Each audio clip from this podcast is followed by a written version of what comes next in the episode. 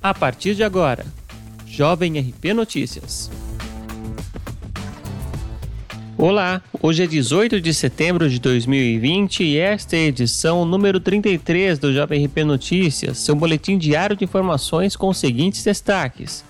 Ribeirão Pires tem operação Travessia Segura e bloqueios educativos na Semana Nacional do Trânsito. Os dados atualizados dos casos de Covid-19 na estância.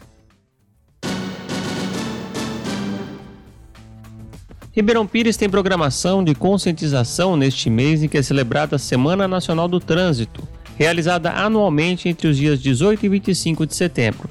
Agentes da Prefeitura estão realizando atividades para chamar a atenção de pedestres e condutores sobre a importância do respeito às leis de trânsito para evitar acidentes. O tema da Semana Nacional do Trânsito é Perceba o risco, proteja a vida. A Secretaria de Transportes e Trânsito já iniciou as ações com a Operação Travessia Segura, Agentes orientam motoristas a reduzirem a velocidade em faixas de pedestre onde não há semáforos, priorizando a travessia com segurança das pessoas. Para pedestres, a orientação é sempre utilizar a faixa e, onde houver semáforo, respeitar a sinalização. As normas estão estabelecidas no Código Brasileiro de Trânsito.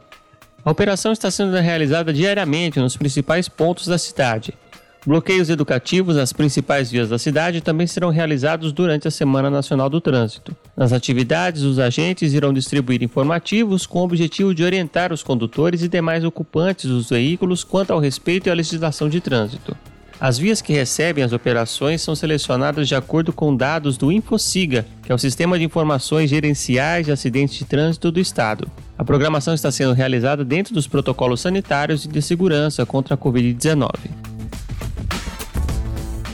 A atualização de 17 de setembro aponta 1.057 casos confirmados de Covid-19 na instância, 72 óbitos e 37 pessoas internadas, sendo 24 na rede pública e 13 na rede particular.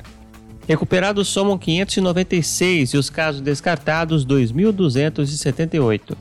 É importante mencionar que continuamos em quarentena, então, se possível, fique em casa e, se for sair, use máscara.